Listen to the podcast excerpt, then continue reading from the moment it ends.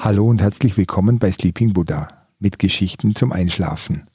Mein Name ist Ralf Eisend.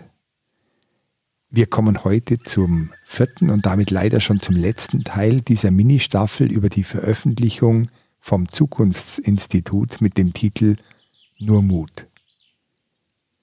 In den letzten drei Episoden habe ich euch die drei Denkweisen Resonanz, Achtsamkeit und Entschleunigung vorgestellt.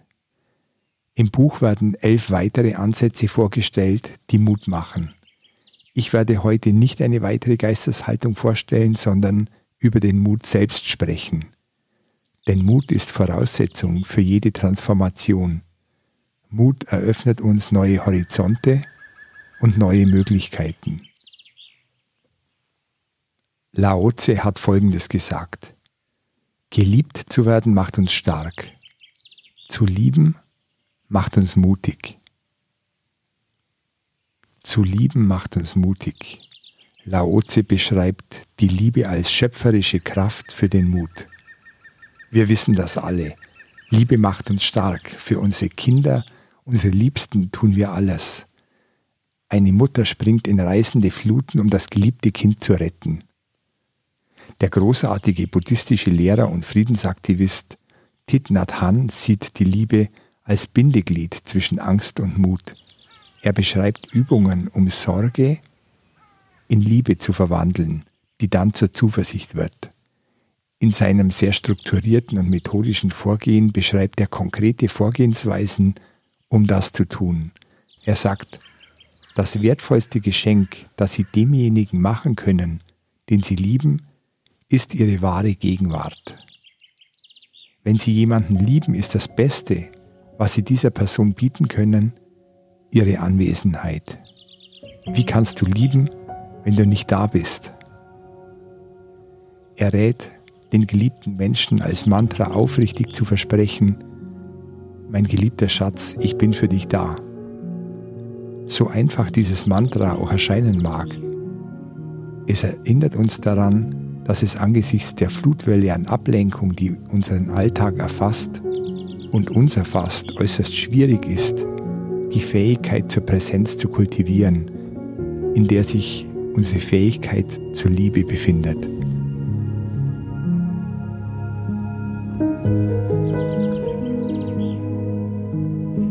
Nicht nur das Bessere zu denken, sondern auch das Bessere zu tun. Das wird darüber entscheiden, wie die Zukunft wird.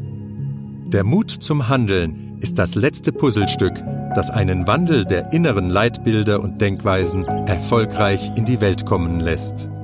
Wenn wir unsere Kräfte wieder gebündelt haben und die Marschrichtung klar ist, steht uns nichts mehr im Wege, eine Zukunft zu gestalten, die wir gut und lebenswert finden.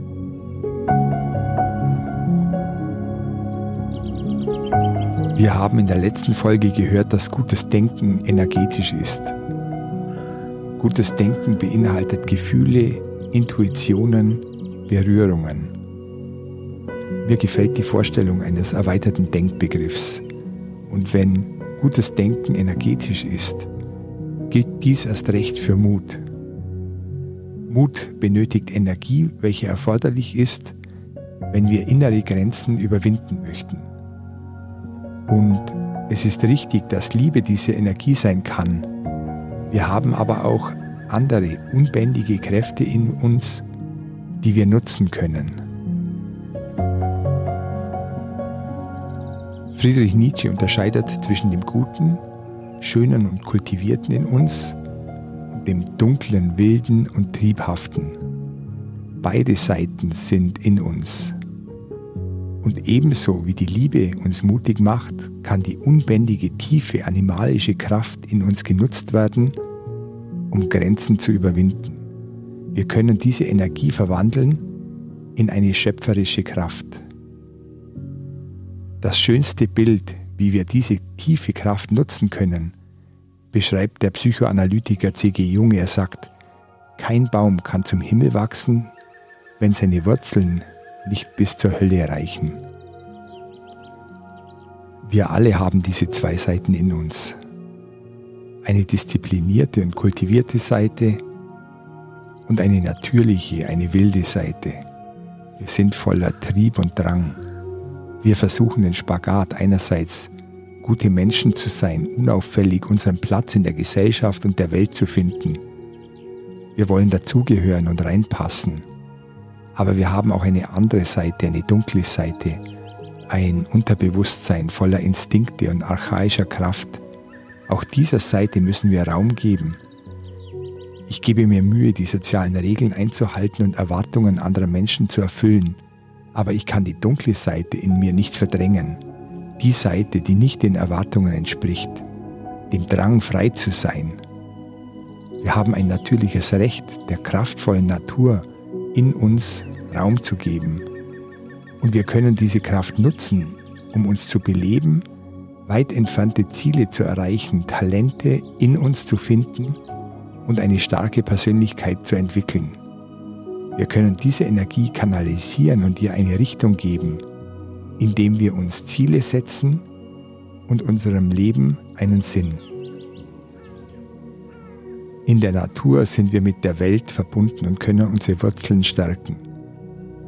Die Natur ist für uns Menschen, wie für jedes andere Lebewesen auch, Lebensgrundlage und Ressource zugleich. Wir sind von ihr abhängig und ihren Kräften ausgesetzt. Diese Natur, die dem eigenen Wohlbefinden, der eigenen Gesundheit zuträglich ist, zu erhalten bzw. zu erschaffen, ist heute das zentrale Anliegen der Menschen. In der Natur verkörpert nichts mehr die unbändige Kraft, die uns durchströmt und uns Mut geben kann wie ein Gewitter, wenn der Himmel bebt. Ich habe für euch deshalb heute eine Aufnahme, die ich in einer alpinen Schutzhütte im Zillertal gemacht habe. Ich habe an die sechstägige Bergtour besonders gute Erinnerungen, da ich sie mit einem lieben Freund und Bergkameraden unternommen habe.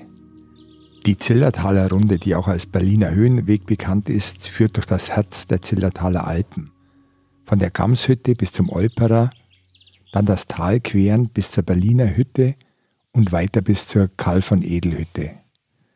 Ich wurde belohnt mit gewaltigen Ausblicken in die vergletscherte Hochgebirgswelt und mit wunderbaren Einblicken in die Naturschönheiten dieser hochalpinen Landschaft. Die Nächte verbrachte ich teils draußen und teils in den Alpenvereinshütten. Auf der vorletzten Etappe bin ich von der Kasseler Hütte erst mittags aufgebrochen und wurde auf dem Weg von Regen überrascht. Der Regen war zwar warm, aber so stark, dass ich bis auf die Haut nass war, als ich die Schutzhütte fand. Das Aschaffenburger Biwak, wie die kleine Holzhütte heißt, liegt auf über 2100 Metern und beherbergt einen Raum mit zwei Betten, einem Tisch und sogar einem Ofen. Vor der Hütte fand ich unter Brettern ein paar Scheit trockenes Holz und konnte es mir gemütlich machen, während draußen aus dem Regen ein Gewitter wurde, das bis in die Abendstunden anhielt.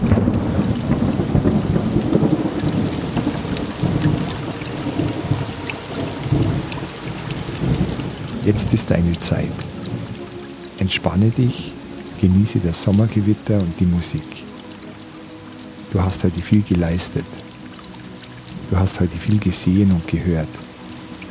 Jetzt ist deine Zeit, um dich zu entspannen. Du hast heute viel nachgedacht, geredet und erledigt. Du hast dir jetzt Ruhe verdient. Du hast viel gearbeitet und bist weit gelaufen. Für heute hast du genug getan. Du kannst jetzt ruhig alle Muskeln entspannen und die Ruhe genießen.